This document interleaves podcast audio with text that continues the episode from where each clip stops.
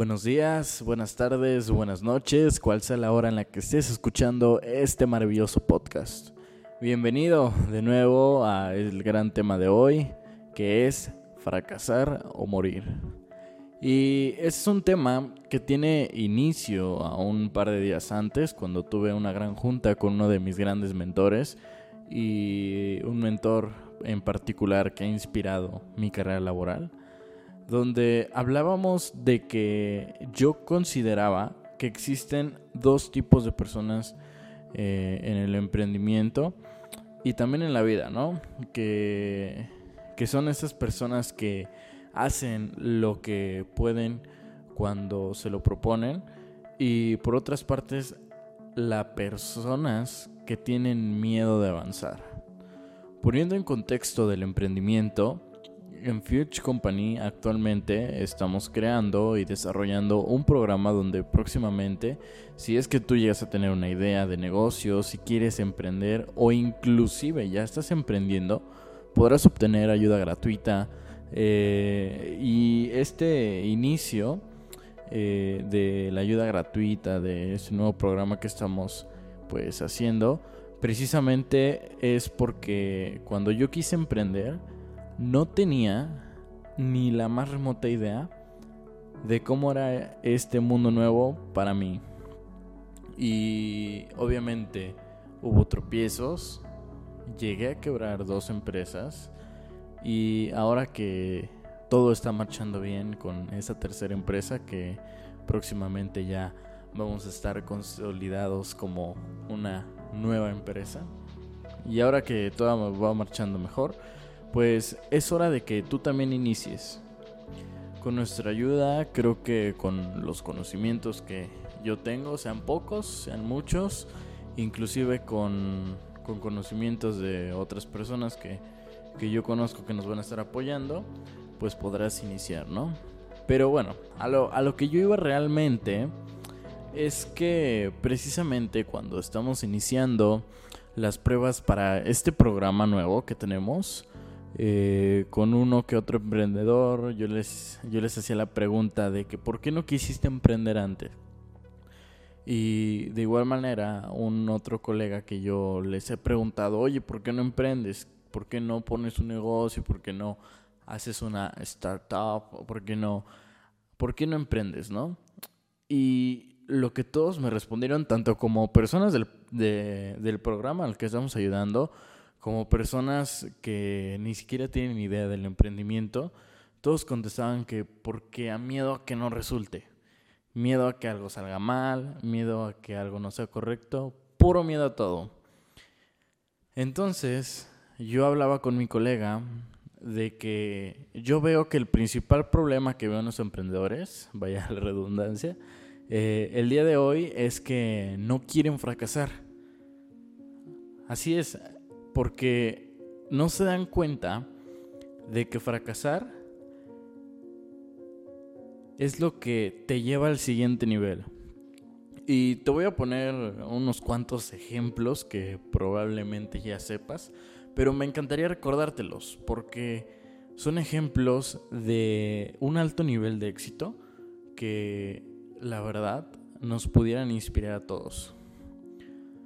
Y ¿Cuántas veces no te has preguntado cuántas veces rechazaron el financiamiento para Microsoft? ¿Cuántas puertas no le cerraron a Jeff Bezos? ¿Cuántos inversionistas no negaron la oportunidad de crecer Apple? Y hoy, estas empresas son principales potencias del mundo.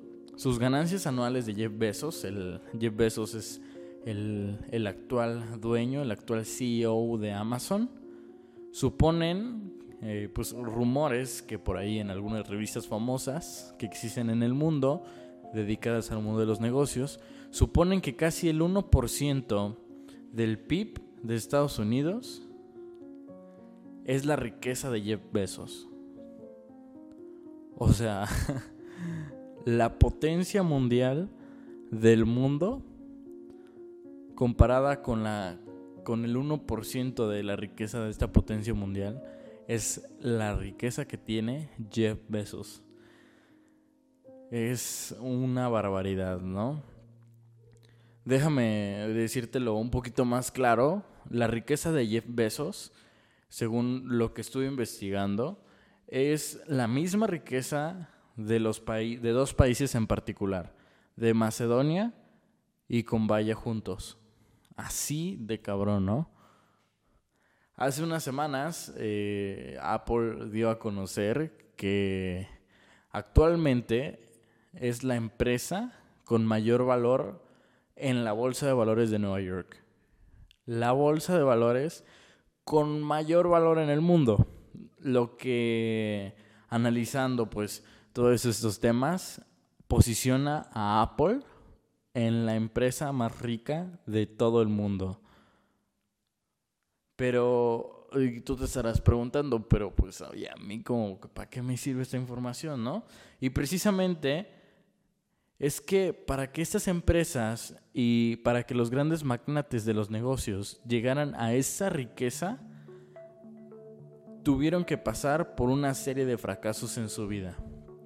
Y es ley oficial, dicha por propia voz de los mejores empresarios del planeta, inclusive la mía, que forzosamente vas a tener que fracasar mil y una vez, veces. Y todo esto para llegar a ser una persona grande, alguien que de verdad quiere superarse bastante. Para llegar a quien hoy en día, pues yo me considero un gran emprendedor, una persona que, es apasionada de lo que, de lo que él, está, él hace, yo también tuve que pasar por una serie de fracasos, ¿no? De insultos, críticas, rupturas laborales, discusiones con clientes, inclusive hasta con amenazas demandantes. Así es, me han intentado demandar en un par de ocasiones, eh, pero eso nunca ha sido obstáculo para mí, porque hoy, así como yo lo pienso y así como yo veo a cabo el tema del fracaso, pienso que te va a ayudar a ti. Entonces, ¿en qué te puedo ayudar hoy? Hoy te puedo ayudar dándote mi, mi analogía del fracaso, porque el fracaso yo entendí que en vez de intentar no fracasar en algo, intentar hacerlo bien, entre comillas, yo solito debía provocarme el fracaso. A tal grado que me hace más fuerte el hecho de que yo, yo sé que tengo que fracasar. Y de eso no solamente se queda en fracasar y, ah, ya fracasé, ¿no? Ya, o ya tuve un error o ya, etcétera, ¿no? No, porque no te va a servir de nada que tú fracases y que a la vez no aprendas de ese fracaso, ¿no? Entonces ahí ya vamos con dos pasos, ¿no? El primero es que básicamente sepas que vas a, fracasar y el otro que forzosamente tienes que aprender de ese fracaso, ¿no? Posteriormente, yo, yo de igual manera aprendí a usar a mi favor este tema del fracaso y, y a tal manera que inclusive pues hasta mi padre eh, me da pues de cierta manera consejos donde una vez por ahí en una, en una plática que tuvimos sobre comida, él me decía, inténtalo para que nadie te venga a contar qué se siente.